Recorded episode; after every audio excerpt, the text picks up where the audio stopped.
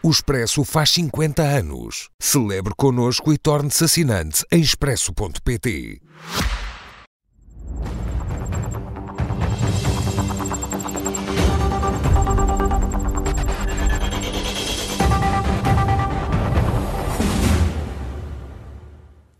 Muito boa noite a ambas e Catarina Martins, nesta sua estreia. Seja muito bem-vinda ao Linhas Vermelhas. Começo por uh, lhe perguntar sobre esta explicação, perante esta explicação de António Costa. Esta polémica era evitável se tivesse sido divulgado na agenda pública esta paragem? Muito boa noite. Só um segundo para agradecer-lhe, dizer que isto era um prazer estar aqui na SIC e agradecer à Cília. Tenho muito gosto em voltar a debater com a Cília, já debatemos há muitos anos, voltamos a encontrar-nos. Em relação a este caso do Primeiro-Ministro, não há muito a dizer, mas há claramente aqui três problemas. Há um problema institucional, porque é utilizado um meio do Estado para ir ver um jogo porque apeteceu, privado, ou seja, não era uma seleção portuguesa, não, não, não havia nenhuma razão para o Primeiro-Ministro estar a ver aquele jogo. Há depois um problema de coerência política de António Costa, que no momento que não é oficial, em que ele não tinha de estar, decide estar ao pé de um líder autoritário na União Europeia, da extrema-direita, portanto contrariando até o que tem dito sobre a clara separação que deve haver entre quem acredita na democracia e a extrema-direita, e portanto naquele momento decide estar, pôr-se naquela situação. E há depois, eu diria, um problema da própria relação do governo, do primeiro-ministro com o país porque uma coisa corre mal e porque não houve informação, porque se tenta esconder, não se devia ter feito e depois ainda fica tudo pior porque se faz de conta que não aconteceu. Enfim, é tudo absolutamente lamentável, diria.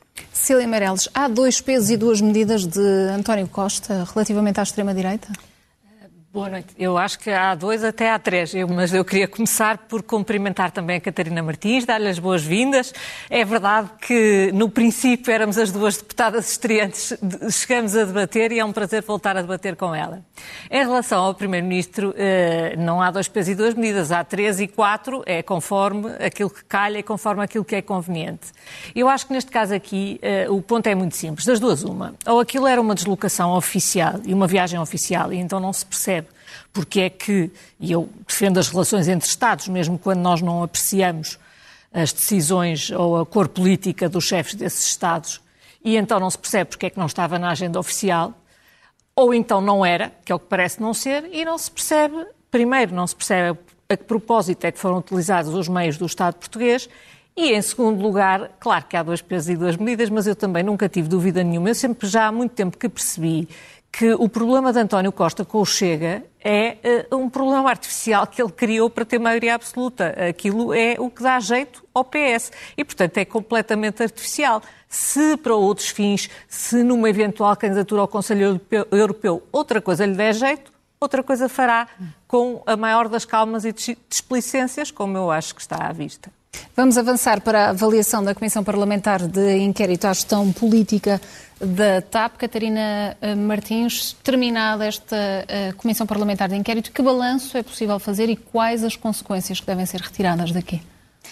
Eu acho que provavelmente voltaremos à CPI quando tivermos o relatório, e, portanto há coisas ainda para debater, mas há coisas que ficam claras das audições. Eu, bem, sou aqui parte interessada, talvez, mas acho que o Bloco de Esquerda fez muito bem em propor a CPI à TAP. Tenho ouvido dizer nos últimos dias que não, não vale muito a pena, que é tudo muito rocambolesco.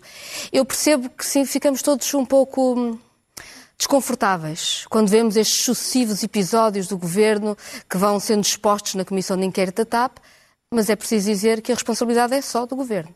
Imaginemos nós o que seria uma maioria absoluta sem uma, a, a, possibilidade de uma comissão parlamentar de inquérito fazer perguntas. Então aí ficaríamos seguramente numa situação muito pior do que estamos. E a comissão de inquérito já teve utilidade. Para já, é claro que não há um projeto para a TAP, não é? A TAP passou de ser as novas caravelas que era preciso salvar para serem públicas e depois percebe-se que todas as decisões tomadas para a TAP foram tomadas para um plano com Bruxelas que passava por privatizar a TAP depois, que foi sendo escondido aos portugueses quando foi injetado o, o dinheiro público que era necessário para responder à pandemia e eu sei que é necessário, todos os países o fizeram, mas foi dita uma coisa ao país quando se estava a preparar uma outra nas costas.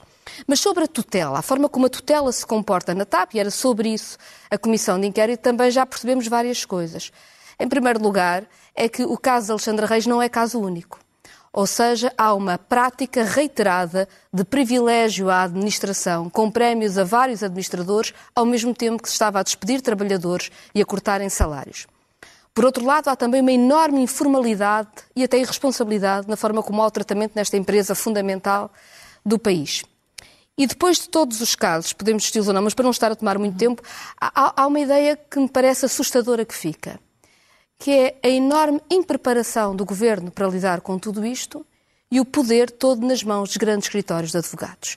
Ou seja, o Estado parece não ter quadros, não ter capacidade, faz uma espécie de outsourcing da governação a grandes escritórios de advogados e depois temos as decisões tomadas, são todas explicadas porque os escritórios de advogados disseram que estava tudo bem, e eu lembro que os escritórios de advogados não têm necessariamente o interesse público como a sua bitola, enfim, estão a fazer o trabalho que lhes parece bem fazer, estão a vender os seus serviços, e depois as decisões são tomadas dizendo nós não sabíamos, os advogados disseram que era assim, estava tudo bem. Nem sequer eram advogados do Estado, era um outsourcing feito. E, e, e, quem é que pede responsabilidades a estes escritórios de advogados?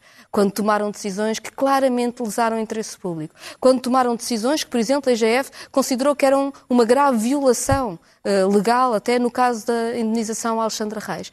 E isto é muito preocupante e leva-nos a perguntar se é assim na TAP, como é que é nas outras empresas públicas. Cecília, com que questões é que fica no final desta Comissão Parlamentar de Inquérito e que conclusões consegue retirar? Bom, eu fico com, com algumas conclusões, mas fico até com, com mais questões. Eu uh, vou, vou, voltar a dizer já uma vez disso. Eu acho hum. que de cada vez que alguém se lembrar no Governo de Portugal de querer renacionalizar uma empresa, devia ser obrigado a haver um, um, um compacto desta comissão de inquérito, porque esta comissão de inquérito é tudo o que pode correr mal numa renacionalização e tudo o que é provável que corra mal numa renacionalização. E, e eu gostava de, de, Porque nós começamos, com, no fundo, com uma uh, comissão que era a gestão política da TAP e acabamos quase a, a, fazer uma comissão de inquérito à gestão política do próprio governo, que é, como todos percebemos, absolutamente uh, disfuncional no seu funcionamento, por utilizar uma, uma expressão absurda. Vamos por partes. Em primeiro lugar, a indenização a Alexandra Reis. Uh, nós já sabíamos, uh, como é evidente, que há um problema, do meu ponto de vista, eu diria, de justiça social e até de bom senso, quando numa empresa se está a despedir centenas ou milhares de pessoas e a fazer cortes salariais, há um problema, ao mesmo tempo, uma administradora pagar uma indenização de meio milhão de euros. Depois ficamos a saber que havia um problema para além desse, é que a indenização era ilegal.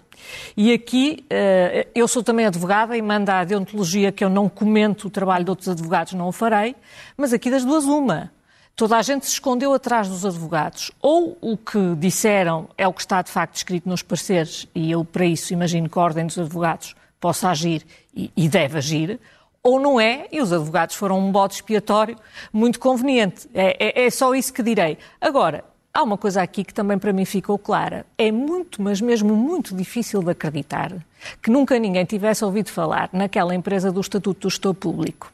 Sobretudo tratando-se, neste caso, de uma administradora que tinha feito a passagem da empresa para completamente pública na altura da pandemia. Francamente, uh, uh, uh, num instituto público, numa empresa pública, todas as, tudo o que isto significa do ponto de vista de, de, de, várias consequências jurídicas, eu acho muito difícil de acreditar que a ninguém tenha ocorrido que se aplicasse o estatuto do gestor público. Enfim, acho mesmo muito difícil. Depois, em segundo lugar, mais grave, muito mais grave do que isto tudo e do que é, eh, primeiro, a TAP foi recomprada e renacionalizada na maioria da sua capital social porque era preciso que o Estado controlasse o interesse estratégico. E eu até agora ninguém explicou qual era este interesse estratégico que o Estado eh, foi controlar para a TAP. Porque tanto quanto eu percebi, a estratégia da TAP, que a determinada altura, antes da compra por Nilman, era basicamente virar-se para leste, passou a ser virar-se para voos, sobretudo na América, quer na América Latina, com maior capilaridade no Brasil, quer, sobretudo, na América do Norte. Tanto quanto se percebe, essa estratégia continuou sempre e correu bem. É uma das mais-valias que apontam à empresa. Portanto, eu não, ainda não percebi, o único interesse estratégico que eu vi do governo, que vi que de facto conseguiu fazer, foi nomear uma série de administradores para lá, não executivos, o que deve ter sido muito agradável para eles, mas que, francamente, para nós, acho que foi completamente indiferente. Em terceiro lugar, e para não estarmos aqui, para entrarmos um, um bocadinho em debate, vamos ver o que é que vai acontecer agora. E esta uh, comissão de inquérito deixa isso em aberto, porque, uh, na realidade, é, é, muito curioso que uh, o ministro que dizia que a TAP era do povo e que tinha uma série de. Uma, uma, uma linguagem bastante quase revolucionária, que era o ministro Pedro Nuno Santos, acaba a fazer cortes salariais e despedimentos e só não acaba a privatizar a empresa porque, porque teve que sair entretanto. Mas uh, também vai ser muito curioso acompanhar como é que vai ser feita esta privatização, como é que vai ser defendido o interesse estratégico e o que é que vai acontecer à dívida da empresa e aos interesses da empresa. Catarina Martins, além de, daquilo que. Sim, sim. Eu queria só responder a uma coisa claro, que a Cecília disse. É, se, esta, se fizéssemos uma comissão de inquérito à relação da tutela quando foi a privatização, se calhar também íamos ficar assustados. Ou seja, não acho que o problema aqui tenha a ver com a renacionalização da TAP, que foi importante para que a TAP pudesse uh, existir. Eu lembro que quando chegou a pandemia e as companhias aéreas ficaram todas cheias de dinheiro e todas tiveram que ter ajudas dos Estados, bem, o acionista privado da TAP não estava nem aí nem interessado. E, portanto, e lembro também quando a, quando a TAP foi privatizada, houve aquele negócio com Nilman e o negócio da Airbus que o Ministério Público investigará. Eh, tivemos, agora depois eh, sabemos isso porque tivemos a investigar a saída de Nilman e os 55 milhões de euros eh, que, que lhe pagaram. E, portanto, a verdade é que privatização não foi boa. O Estado garantiu dívida de um privado, não se percebe porquê. E também não é verdade que se tenha colocado dinheiro na TAP para mudar o programa estratégico da TAP. Na verdade, o governo aí foi claro. Disse que colocava dinheiro na TAP para a TAP não fechar, num período de pandemia. E isso é verdade. Onde não foi claro é que disse que uma vez que tinha colocado, agora a TAP era do povo, como diz a Cecília. E depois, entretanto, o governo do Partido pior, Socialista, era o que dizia o ministro. O governo do Partido Socialista decidiu que afinal a direita é que tinha razão. E portanto, depois de colocar, depois de ter identificado e bem que os privados estavam a matar a TAP, de colocar dinheiro na TAP pela primeira vez. Eu lembro, às vezes parece eh, nos debates que a TAP está sempre a receber dinheiro do Estado. Não está, a TAP nunca recebeu dinheiro do Estado. Foi agora só por causa da pandemia. De repente, depois de todo esse esforço, o Partido Socialista aderiu à ideia da direita e achou que o melhor era vender depois de lá estar o dinheiro dos contribuintes. E isto é inexplicável. E só a título de pormenor curioso sobre, entretanto, o papel das, sociedades de advogados, eu concordo com a Cecília. Claro que é responsabilidade política. Digo é que isto mostra a fragilidade das instituições. Vieira de Almeida deu o ok, quando assessorava o Estado, ao negócio da Airbus, deu o ok a assessorar o Estado para os 55 milhões que Nilman levou quando saiu da TAP e neste momento está a assessorar a Ibéria que quer comprar a TAP. Isto para nós percebermos depois a enorme fragilidade, até do interesse estratégico das empresas. Quando vemos João Galamba a classificar eh, um, um, computador portátil de um assessor e temos uma grande sociedade de advogados que trabalhou para o Estado na privatização, trabalhou para o Estado na nacionalização e agora está a trabalhar para a Ibéria, quer comprar a TAP, se calhar percebemos que temos aqui uma fragilidade gigantesca nas instituições. Cecília Meirelles, e, e assim sendo, no relatório final desta Comissão Parlamentar de Inquérito, devemos esperar aqui algum tipo de penalização real? Uh, eu acho que devemos esperar, mas acho que o PS vai querer controlar esse relatório. Mas eu gostava só de, de deixar claro. Primeiro, uh, acho que foi bom termos ouvido o Ministro Pires de Lima e que esclareceu muita coisa e que deixou muita coisa muito clara. E eu gostava de saber, porque a dívida pela qual o Estado ficou responsável era dívida pela qual o Estado já era responsável, porque era a dívida da TAP. Eu gostava de saber, quando se fizer esta privatização, porque dívida é que o Estado vai ficar responsável. E aí, aí é que é uma discussão que vamos, vamos ter. esperar a investigação em do Ministério lugar, Público. há uma coisa também que percebemos, é que, uh, e se tiver havido logro ou fraude, eu acho muito bem que o Ministério Público investigue, mas há uma coisa que percebemos, é que quando a TAP foi privatizada, as coisas faziam-se de maneira institucional através da par pública. Os documentos não andavam a passear nos computadores dos assessores. Entravam, tinham números de entrada e era através dos órgãos do Estado que, estão, que têm essa competência legal. É um bocadinho diferente ser um amigo do Primeiro-Ministro que vai negociar e o assessor que tem não sei o quê no computador. Em terceiro lugar, há uma coisa que nós percebemos. Há uma injeção de dinheiro na TAP que podemos discutir se faz sentido ou não, mas sem ela a empresa ia à falência. E isso é por causa da pandemia, naturalmente. Mas há uma coisa que nós sabemos. Há mil milhões de euros que tiveram a ver com o desastre do negócio no Brasil. E se a TAP fosse maioritariamente privada, o contribuinte português jamais responderia por esses mil milhões de euros. E eu acho que, apesar de tudo, mil milhões de euros é muito dinheiro. E o apurar, Catarina Martins, o quê, o quê? Ia dizer, a experiência de outras privatizações diz-nos que isto não é exatamente assim, ou não tem de ser. O apurar de, de responsabilidades, doa a quem doer, pode materializar-se de que forma no relatório final? Eu, eu julgo que o relatório final é importante não só pelas responsabilidades de cada um dos responsáveis políticos na tomada de decisões, mas também é, e, e, e, julgo que aí, se houver matéria de outro tipo, deve seguir para o Ministério Público, as comissões de inquérito têm no feito. Muitas vezes é fácil dizer, muitas vezes há tentação de dizer que as comissões de inquérito não servem para nada, que é uma forma, aliás, tentar ilibar quem teve responsabilidades, porque começa-se a perceber que há problemas que devem ser investigados e dizer que não serviu para nada é para esconder isso, e a comissão de inquérito vai revelando algumas, algumas dessas dificuldades que é preciso responder. Mas serve também para procedimentos do próprio Estado. E eu, eh, repito, acho muito assustador que determinadas coisas sejam tratadas com este nível de irresponsabilidade, com este nível de leviandade, de informalidade. Acho que isso é grave e acho que é...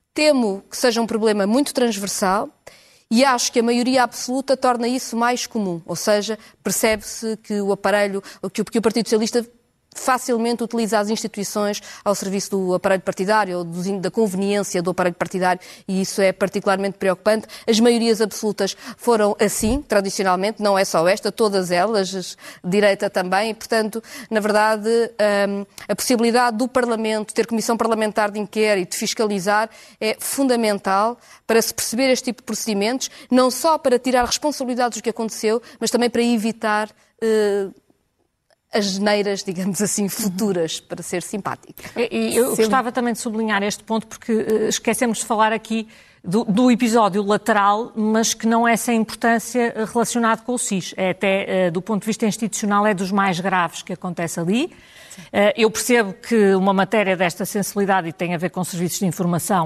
tenha que ser tratada com reserva, mas a razão pela qual tem que ser tratada com reserva é precisamente é, a mesma razão pela qual não deve interferir agora em, em, em, assessores que têm documentos em computadores. E se há coisa que eu acho que nós vamos acabar a ter que fazer, mais uma vez por absoluta falta de bom senso do Governo, é ir revisitar a legislação ou, uh, de alguma maneira, fazer com que ela seja aplicada a legislação que regula a classificação dos documentos porque presume-se que há algum. A regra é da transparência, presume-se que há algum bom senso na classificação dos documentos. Se agora os governantes desatam a classificar tudo e mais alguma coisa, eh, nós entramos aqui numa, numa, numa, numa coisa completamente inaceitável. Sobretudo, é importante que haja a noção de que há coisas diferentes. Uma empresa como a TAP, Uh, que de capital exclusivamente público, mas que é uma empresa comercial, pode ter segredo comercial. É evidente que uh, há coisas que nos interessa que a concorrência da TAP não fica a saber. Isso não significa, e isso está protegido e é protegido numa comissão de inquérito. Também ouvi aqui várias, durante este período, dizer já sabe que o que entra nas comissões de inquérito, toda a gente sabe. Eu peço muita desculpa, mas tive muitas comissões de inquérito em que passaram documentos muito sigilosos e não se soube. Uh, não é preciso classificar os documentos para isso. E classificar um documento é um ato sério e que deve ser levado a sério, não deve ser uma coisa que se faz para. Uh, enfim, para resolver esse problema. Só um, um acrescento muito, muito pequeno a dizer. Eu concordo, concordo com a Cecília, mas tomava atenção com o seguinte: também pode-se dar o caso do problema não ser da lei, mas a lei estar simplesmente a ser incumprida. Não só na classificação pois, pois, de documentos, sim. como, por exemplo, na atuação do SIS, quando decide ligar a um cidadão à meia-da-noite a dizer que vai lá aprender é isso, um computador. Claramente. E, portanto, nós não podemos dizer que temos que analisar a lei, mudar a lei, quando a lei está a ser incumprida. Eh, seja, não, não, não, a ideia de que vamos todos debater eu, isto, não, a lei eu, é para ser cumprida. Eu, eu, estava a falar da lei da classificação. O SIS eu não tenho Sim, mas mesmo a lei da classificação, não pode fazer aquilo. Mas, é ou seja, claro. sem prejuízo de melhorar a lei da classificação, algumas das coisas parecem não ter nenhum cabimento legal. Estamos já nos, eh, nos minutos eh, finais, avançamos para a lei eh, das horas extraordinárias dos médicos. Catarina Martins, a PGR levanta dúvidas, o Ministro da Saúde diz que é uma interpretação limitativa. Causa-lhe estranheza? Causa, muito brevemente, há uma lei que diz como os médicos vão ser remunerados depois de terem feito 500 horas extraordinárias, ou 250, há, há duas leis. Bem, a PGR manda para o Tribunal Constitucional dizendo uma coisa muito simples. Então a lei não proíbe que os trabalhadores façam mais de 150 horas extraordinárias por ano, no máximo 200 se houver um acordo coletivo que o diz. Como é que os médicos não têm limite às horas extraordinárias? Isto é um problema não só para os trabalhadores, e a Ordem dos Médicos diz que um em cada três médicos está em burnout, mas é um problema também para os utentes do Serviço Nacional de Saúde, porque há depois um problema de segurança, quando alguém trabalha 100 horas por semana, quando fazem três eh, turnos de 24 horas na mesma semana aos médicos, isto é um problema. E, portanto, a Procuradora diz uma coisa, que aliás o Bloco já tinha dito no Parlamento, que não podia ser, que foi, foi uma, uma matéria que debatemos bastante, mas a reação do Ministro da Saúde é extraordinária por dois motivos. Primeiro, porque acha por bem colocar nos, nos juízes do Tribunal Constitucional a ideia, se fizerem o vosso trabalho e se por acaso no vosso trabalho considerarem a lei inconstitucional, serão responsáveis pelo encerramento de urgências. Convenhamos, não pode fazer essa pressão sobre o Tribunal Constitucional. É absolutamente, uh, bem, é inqualificável. E, por outro lado, é finalmente reconhecer o que nós dizemos há tanto tempo, é que o SNS não tem profissionais suficientes. Nós andamos anos, anos e anos com o, o Governo a dizer que contrata muitos profissionais, que está tudo bem. E agora, quando o Ministro diz, se não deixarem os médicos fazer horas uh, extraordinárias sem limite, as urgências encerram, está a dizer pois nós afinal não temos os médicos que dizíamos que tínhamos, não temos os médicos para o SNS funcionar. Cecília, o alerta do ministro Manuel Pizarro é, pode ser encarado como, como uma pressão? Ah, isso é evidente que é uma pressão, mas é sobretudo uma demonstração, um atestado próprio de incompetência. E eu explico porquê. Eh, é curioso que, quando se discutiu a passagem das 40 para as 35 horas, se dizia que nada disso ia ter, nada disso ia ter impacto. Sim, Talvez agora médicos, esteja a ver. Os médicos nunca trabalharam os médicos 35, nunca, os nem médicos antes, nunca nem trabalharam 35, Contrato é coletivo verdade. é 40 horas. Mas os não, auxiliares a sim. Mas os auxiliares aqui... sim. Agora, eh, eu estou a ouvir que há um problema de gestão no SNS há anos. Este governo todos os anos diz que há um problema de gestão no SNS. Até já nomeou o chamado diretor executivo. O que o ministro vem dizer é que os serviços de urgência não funcionam sem horas extraordinárias. As horas extraordinárias são, como o próprio nome indica, extraordinárias. Os serviços devem ser desenhados para funcionarem com horas ordinárias. Quando acontece alguma anomalia, é que se recorre horas extraordinárias. E, portanto, o que o ministro vem dizer é que, pura e simplesmente, o sistema está mal gerido e vem admiti-lo como uma coisa absolutamente normal, dizendo que se o Tribunal Constitucional fizer o seu trabalho, eh, o sistema não funciona porque o sistema está mal gerido. E é também importante dizer, porque eh, é evidente que a questão salarial é muito importante, é precisamente esta disfuncionalidade que nós temos nos mesmos serviços, eh, muitas vezes lado a lado, médicos, enfermeiros, funcionários, que, consoante o regime em questão, a hora em questão, recebem coisas extraordinariamente diferentes, é também isto que explica uh, o estado, eu acho, de uh, exasperação em que as pessoas estão e em que o SNS está. Se, se me permitirem só mais uma nota, rapidamente. Para fechar. Uh, neste momento está convocada uma greve dos médicos porque as negociações não, não estão a ir a lado nenhum. Um jornal económico fez as contas, só que se gastou em horas extraordinárias dava para contratar mais 3 mil médicos. E, portanto, se calhar se o governo tivesse melhores carreiras, pagasse melhor aos que lá estão, ainda conseguia fixar mais médicos e resolver o problema. Cecília, seria esse o caminho? Uh, não, eu, eu acho que o caminho passa por isso, mas passa por muito mais do que isso, porque não acho que passe simplesmente por fixar mais médicos. Acho que passa também, sobretudo, por gerir melhor. Cecília Meireles, Catarina Martins, boa noite a ambas, muito obrigada boa e noite. até para a semana. Fazemos agora uma pausa nesta edição da noite. Continuem connosco até já.